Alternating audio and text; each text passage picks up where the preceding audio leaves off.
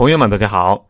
昨天那集发出来之后，不少听众朋友留言，还有私信我的，说什么苏盼说美女时，明显有咽口水的声音，意犹未尽啊！我现在也咽口水。还有说笑的变形了，什么嘴里说的报警，心却很诚实，享受着呢，谁看不出来？什么？我猜苏盼是因为幸福来得太突然了。主要原因不是害羞，你看他笑的那个样子，最可气的是两个啊，一个说这一掐终身难忘，另一个给我留言说苏胖老师，你这种单眼皮小眼睛的帅哥，也就在西方大眼睛的女生那里啊，可能出于猎奇的心态会比较喜欢，但是对于东方女生的吸引力可能不太强哦。我晕啊！我都是些什么听众啊？一个个不讲武的，我有那么色吗？好吧，就算有，我老婆会听的。同志们呐，你们这是把我往火坑里推啊！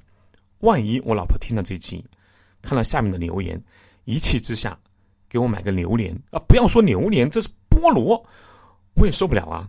所以以后大家留言要注意。更可气的是那个微信我的，说我这种单眼皮小眼睛的。还好礼貌性加了个帅哥，不然我得气死。说我是因为西方女生猎奇的心理，可能调戏一下我啊。东方女生就不会怎么喜欢我这一款的。我有那么差吗？这话说的不是跟你们说了吗？哥们，我之前在高中升大学那会儿，听了周杰伦的《双截棍》，然后头一乐，我自己买了根双截棍在家里练，把我们家客厅的吊灯都打下来了，头上打他妈六七八个包，然后我实在受不了了，在阳台。把我老爸用过的骑摩托的头盔戴着练习，终于练成了。两个月，我终于练成了，在大学迎新晚会一炮而红。所以，在大学还追到过我们院的院花，当然后来被甩了，人家后来找了一个北大的。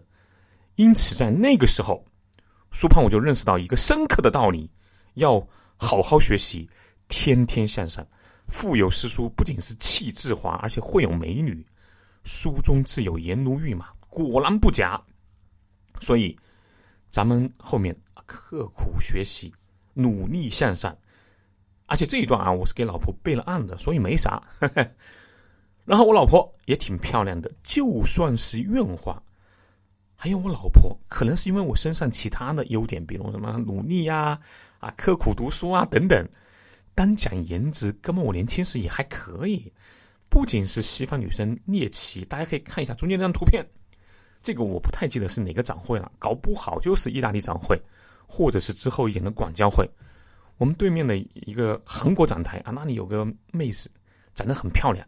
开始大家都是礼貌性的对话，后来有一天她过来找我们借订书机，还说我长得比较像一个韩国明星，具体是哪一个我也不记得了。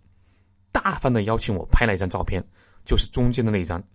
因此啊，现在长成猪一样身材的苏胖，没啥好说的。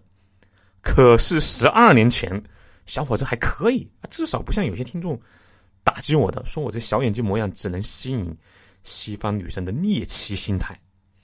好了啊，扯了一通，我们接着聊正事。就是昨天有听众朋友说，说意大利人这么随性、懒惰、不守纪律的性格，德国是怎么选他做盟友的？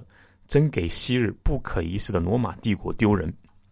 关于罗马帝国丢脸这个事儿，我后续的节目会聊到。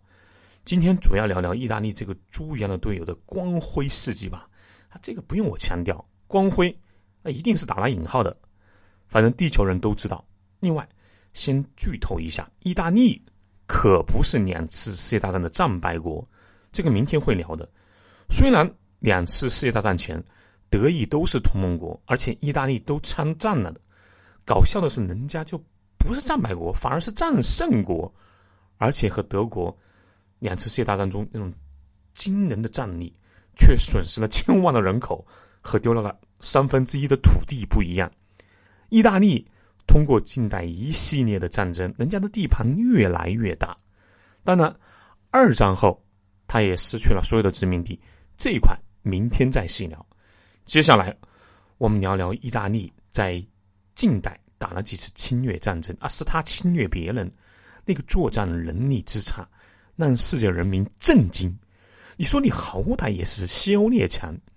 一九三五年十月，意大利人派出十多万人啊，开着飞机、坦克侵略非洲小国埃塞俄比亚，却被埃塞俄比亚人民一顿暴走，打得丢盔弃甲。最后实在没有办法了，使用了国联禁止的化学武器，才勉强守住阵线。当然，这里需要为意大利人稍微说两句，不像有些公号那边就是调侃意大利人说的，说意大利人当时是被埃塞俄比亚的非洲土著用弓箭长矛打败的，人家是被小米加步枪的埃塞俄比亚人打败的。那个时候，埃塞俄比亚已经有正规的枪支弹药的军队了。战前，他购买了德国一万支步枪和少量的机关枪，而且开战前的一年多。甚至从意大利那里买了几辆坦克，想想也是搞笑啊！意大利侵略的是一个被自己和盟友武装的非洲小国，还在战争的前半段被打败了，大写的服，你还能说啥？这还不是最搞笑的。二战中，意大利参战很很晚啊，明天会详细介绍原因。看着德国老大各种闪电战，那打的是势如破竹、顺风顺水，心想着。哥们我也秀一把吧！前几年打非洲小国埃塞俄比亚，那丢了大人呐，咱们面子还有罗马帝国的威风，要想办法找回来呀！这样，我跟德国大哥打个招呼啊，您在西欧、北欧、中欧、东欧继续威武，东边的日本呢，在东亚和东南亚战绩也很好，我也要出出力呀！这样，南边不是您一时半会儿还照顾不到吗？我去打希腊得了呀！希腊是咱们欧洲的发源地，我给他占领了。德国人当然知道意大利军队战斗力那个尿性。据说希特勒得知意大利要打希腊的消息，愤怒的吼道：“秋天下大雨，冬天下大雪，意大利人这个时候去打希腊，休想前进一步啊！”这一段来自德国外交部长的记录啊。希特勒还试图说服墨索里尼先不要打希腊。等我把苏联攻下来，我到时候派兵帮你一起打。结果墨索里尼不听，在他眼里，希腊就是一个落后的小国。看着德国和日本，一个在西边，一个在东边，那个辉煌的战绩，他也需要个人荣誉，所以就硬着头皮派大军在一九四零年十月正式入侵希腊。要知道，意大利侵略埃塞俄比亚也是十月份，为什么都是十月份打仗呢？我不记得在哪本书上看到了啊，就是据说是因为意大利人他不仅怕热，你说你南欧国家人怕热，而且呢夏天是和帅哥美女开 party，如果春天或者夏天打仗，士兵是有很强的抵触情绪的，觉得自己没有玩尽兴，所以呢秋天打仗比较合适，打赢了固然好，打输了还可以投降回来过圣诞节。昨天不是说了吗？意大利人热爱生活和娱乐。面对意大利以武力入侵，啊，那种咄咄逼人的事态，希腊人知道啊，不管是从经济、人口还是面积，跟意大利还是有相当的差距的。但这种保家卫国的战争，打败了就是要成为亡国奴的，所以眼红了，和意大利硬碰硬，加上英国的地中海舰队也过来帮了忙。但那会儿，一九四零年十月是英国最困难的时期。所以，大英帝国其实自顾不暇，只是象征性的给予了部分帮助。就这样，同样上慢、战斗力不太好的希腊军民，硬生生抵抗了一个多月后，并且在一九四零年十一月四号开始了反攻。此后，到一九四一年三月初，都是希腊人压着意大利人打。不仅在希腊，与此同时，意大利在北非也遭遇了一系列的惨败。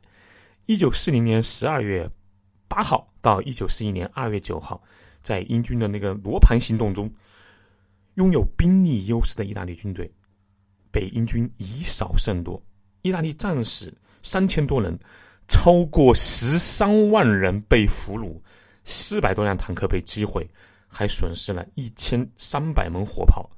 意大利的第十军团从此不复存在。这么大的战役。英军伤亡多少？五百多人，一千三百人负伤。唉，说回来，要知道，侵入希腊的意大利军队有十五点七万人，而希希腊军队多少人呢？三万。就这三万人，不仅把意大利的十几万军队赶出了希腊，还反攻到了当时意大利控制的阿尔巴尼亚南部，并且占领了大片领土。到了一九四一年三月九号，已经被攻入阿尔巴尼亚国土的意大利决定要找回面子，墨索里尼亲自下令要打出威风。不久，对希腊发动大规模反攻。虽然说意大利人啊在战术还有装备人数上面都占优势，但反攻仍然失败。仅仅一个星期，意大利伤亡了一万两千人。到这个时候啊，墨索里尼发现没有办法了，赶紧打电话给希特勒说：“啊，大哥，不好了，哥们，我又玩脱了呀！为什么说又？就刚才说了嘛，在北非战场，他一败涂地，才打了电话找希特勒求救。接着又要救他。”如果希腊和英国联起手来反攻，那咱们南边就危险了呀。他说这话仅仅十二天后，意大利军队就撤离了巴尔巴尼亚。这个时候，德国人很尴尬呀。首先要抽出部分军队在北非给意大利军队擦屁股，这边南欧你也不能不救，所以只好把入侵苏联的时间又一步推迟。